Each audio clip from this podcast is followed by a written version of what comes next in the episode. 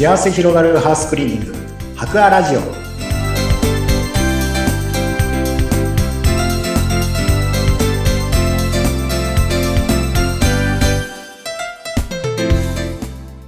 皆さんこんにちは。株式会社博アの増田修太です。こんにちは、インタビュアーの山口智子です。えさて、毎回白亜さんのスタッフの方にご登場いただいていろいろお話を聞いています。これまでは結構田中洋平さんにお掃除の豆知識を教えていただきました。そして前回は新しいスタッフ増田さんの紹介をさせていただきましたが、今日も再び増田修太さんです。よろしくお願いします。よろしくお願いしますえーさて、前回はね、増田さんがなぜ入社したか、またお仕事を通じてのやりがいなどのお話を聞いていきました。で、ぜひですね、今日は、まあ、去年また入社したばかりの増田さん、この白亜に入ってみて先輩についていろいろ現場を回ってると思うんですが、白亜の会社の雰囲気などもべぜひ番組聞いている方にもお伝えしたいなと思います。こう、入社してみて、先輩方ってどんな感じ、どんな方、どんな雰囲気なんでしょうか？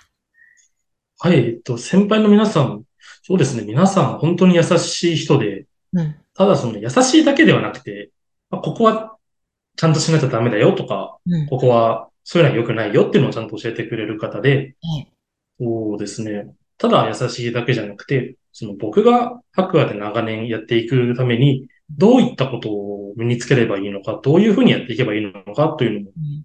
そうですね、道で示してくれるような、うん。そういう意味でも優しい先輩の方が多い会社だなと感じています。確かにこの番組にも結構スタッフの方ご出演いただいたんですが、本当に、あもういい方たちだなと感じそうました。なんですよ。はい。ねやっぱりこの、ね、そうなんですよっていうにっこり笑顔が出ましたけれども、本当こうやっぱりお掃除に関わるというのは心も現れるのかななんてそんな風にも思いますが、ね、前、あの、以前はビルメンテナンスのお仕事をされてて、で、今回ハウスクリーニングで、どうですか？増田さん、普段もう割と例えばプライベート、家とかでお掃除ってこまめにする方なんですか？そうですね、休日の日は、と自分は実家に住んでるんですけれども、その実家のお風呂とかトイレとかの掃除は、おおむね自分がやっていますね。素晴らしい。やっぱりお掃除どうですか？やってみると気持ちが変わるとか、なんかその辺のお掃除に関する、こういうところってお掃除いいよねって思う増田さんのポイントってあります？あはい、そうですね。僕個人の話ではあるんですけれどもうん、その落ち込んでいる時とか焦っている時ほど、そのトイレとかお風呂が綺麗だと、なんとなく気分が落ち着いて前向きになれますので、まあそういった意味でも、やっぱり掃除って楽しいなって思いますね。は、確かに、あれですかね、もしかしたらちょっと落ち込んだ時とか、はいそう、例えばトイレをきれいにしてみようって言ってやると、あ、それ意外とリフレッシュ法になるのかもですね。そうですね。やってるうちになんとなく気持ちに整理がついたりとかしますね。しますね。なんか部屋がきれいになるとそれだけで気持ちって整いますよね。はい。ああ、本当だ、本当だ。いいですね。じゃあ、あのーそのお掃除の実際ね、プロとしても仕事をしている増田さんですが、はい。あの、いろんな多分今業務を覚えていっていらっしゃる段階だとは思うんですが、はい。はい。最近は何をやることが多かったりされるんですか？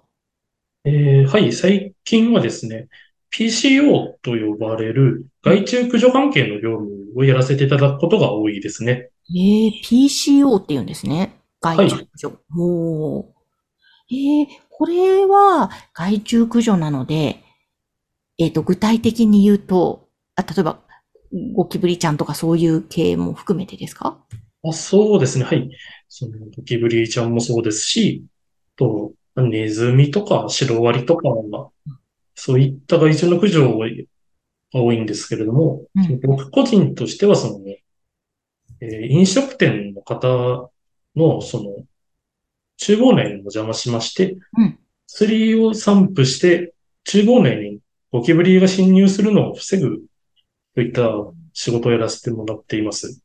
ええええそういうので、なんか、どうな、難しいんですか？でもコツを覚えれば、しっかりとすんなりできるお仕事なんですか？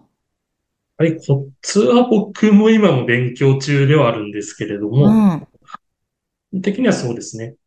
どういったところにゴキブリが、そしてた、まあ、生息して、その、産卵してしまうのか、繁殖してしまうのかというところを気にしながら、薬品を巻いて、その、厨房内に、ゴキブリってどうしても入ってはきてしまうんですけれども、うんしっかり対策をしていけば、繁殖はしないで出ていってもらうこともできるので、そういった状況になるように目指してやっていってます。なるほど。えーなんかそういうのを学ぶのも、すごい自分にとってもプラスになりそうですね。あ、はい、そうですね。うん。だって、あの、お家でも結構ね、そういうのって気になりますから。出ますね。そうですよ。そして台所に出ちゃうと。ね、台所とかせ、そういうの生態をちゃんと分かってると、あ、こういうふうにすれば、まあ来たとしても繁殖しないんだなとかいうのが分かりますね。はい。えー例えばそれ、あの、今の現時点での松田さんなりの考えとか知識でいいんですが、い家庭での台所周りで注意することとしたら、どんなことがありますか？はい。そうですね。ゴキブリそのものはどうしても入ってはきてしまうんですね。うん。ここで、その、まあ、台所内を住処として選ばれないために必要なこととしてはい、そのまあ、えー水分と食べ物と、まあ、物の、まあ、隙間が重要でして、うん。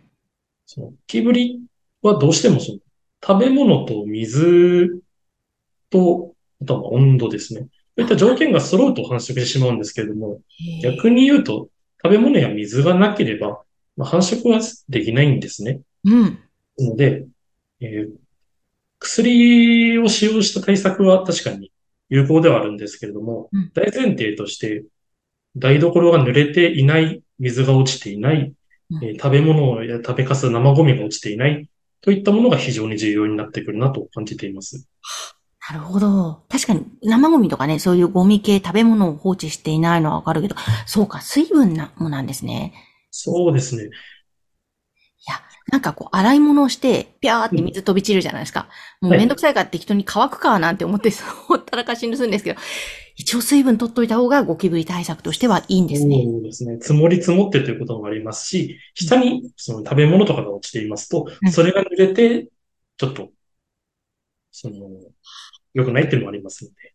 そうか。わかりました。でも本当なんかそういうちっちゃいことの積み重ねが大切ですもんね。心がけようってちょっと今思いました。うん。快適に家で過ごしたいですもんね。そうですよね。ばったり会いたくないですからね。はい。なるほど、なるほど。わかりました。えーじゃあちょっとすごくいい先輩に囲まれながら、はい教えていただいて、今、外注駆除をはじめ様々な業務をやっていらっしゃるという増田修太さんですね。